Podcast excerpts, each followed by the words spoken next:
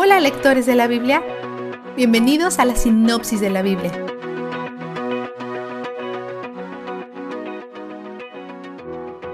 Mañana terminamos dos meses de lectura de la Biblia.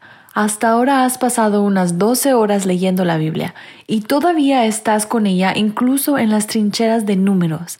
Así que parece que estás en esto a largo plazo. Que Dios siga atrayéndote a leer su palabra.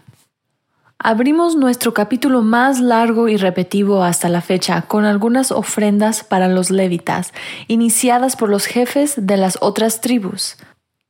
Ellos le dieron a los gersonitas y a los meraritas carretas con bueyes para que las usaran como portaequipaje para el tabernáculo. Pero los coatitas no recibieron ninguna carreta con bueyes porque, según el texto, ellos tenían que cargar las cosas sobre sus hombros. Esta es una referencia a los postes que ya leímos y comentamos, que van sobre sus hombros. Parejas de hombres caminan con los postes descansando sobre sus hombros y los artículos se llevaban encima de los postes. Esto les permite transportar objetos sagrados que no pueden ser tocados, de una manera que los mantengan bajo su estrecha vigilancia y control. Comprender cómo funciona esto nos ayudará a comprender mejor algo que encontraremos en el futuro.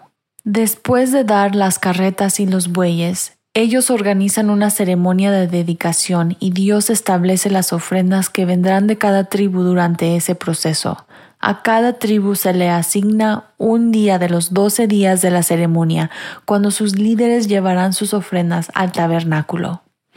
Comenzando con Judá el día uno, recorren el campamento en sentido horario, cada una de las tribus, independientemente de su tamaño, aporta a los levitas la misma contribución para demostrar que cada tribu los apoya plenamente. Los levitas no pueden hacer esto solos, necesitan ayuda de la gente.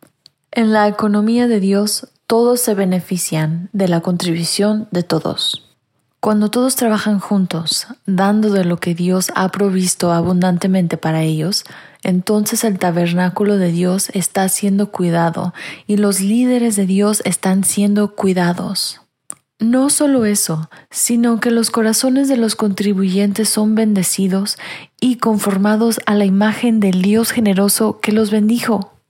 Este proceso no se trata solo de la provisión práctica y el orden, se trata del compromiso espiritual a nivel del corazón.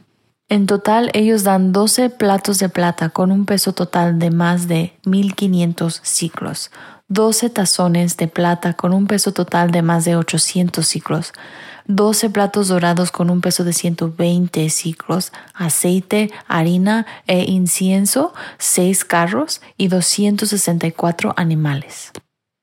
Estas ofrendas sirvieron no solo para bendecir a los levitas, sino también para bendecir a todo el pueblo.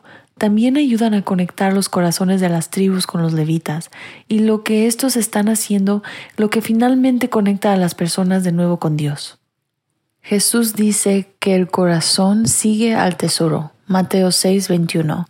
Así que cuando todas las tribus le dan estas cosas a esta tribu que les está sirviendo, les ayuda a comprometerse con la realidad de lo que los levitas están haciendo en su nombre. Dios es eficiente. Él usa el don de uno para bendecir a todos y también usa nuestra donación como una carretera de doble sentido por la cual recibimos bendiciones a cambio.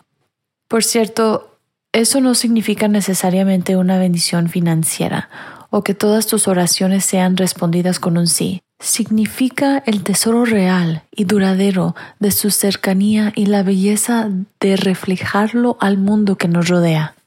Vistazo de Dios al final de este periodo de doce días de dedicación, Moisés entra al tabernáculo para escuchar al Señor hablarle. Esta es la culminación de los ochenta y ocho versos anteriores, todos estos acumulándose para esto. Todos los animales, la ceremonia y los tazones de plata, nada de esto significaría algo si este momento al final no sucediera un Dios santo se está acercando para hablar con humanos pecaminosos.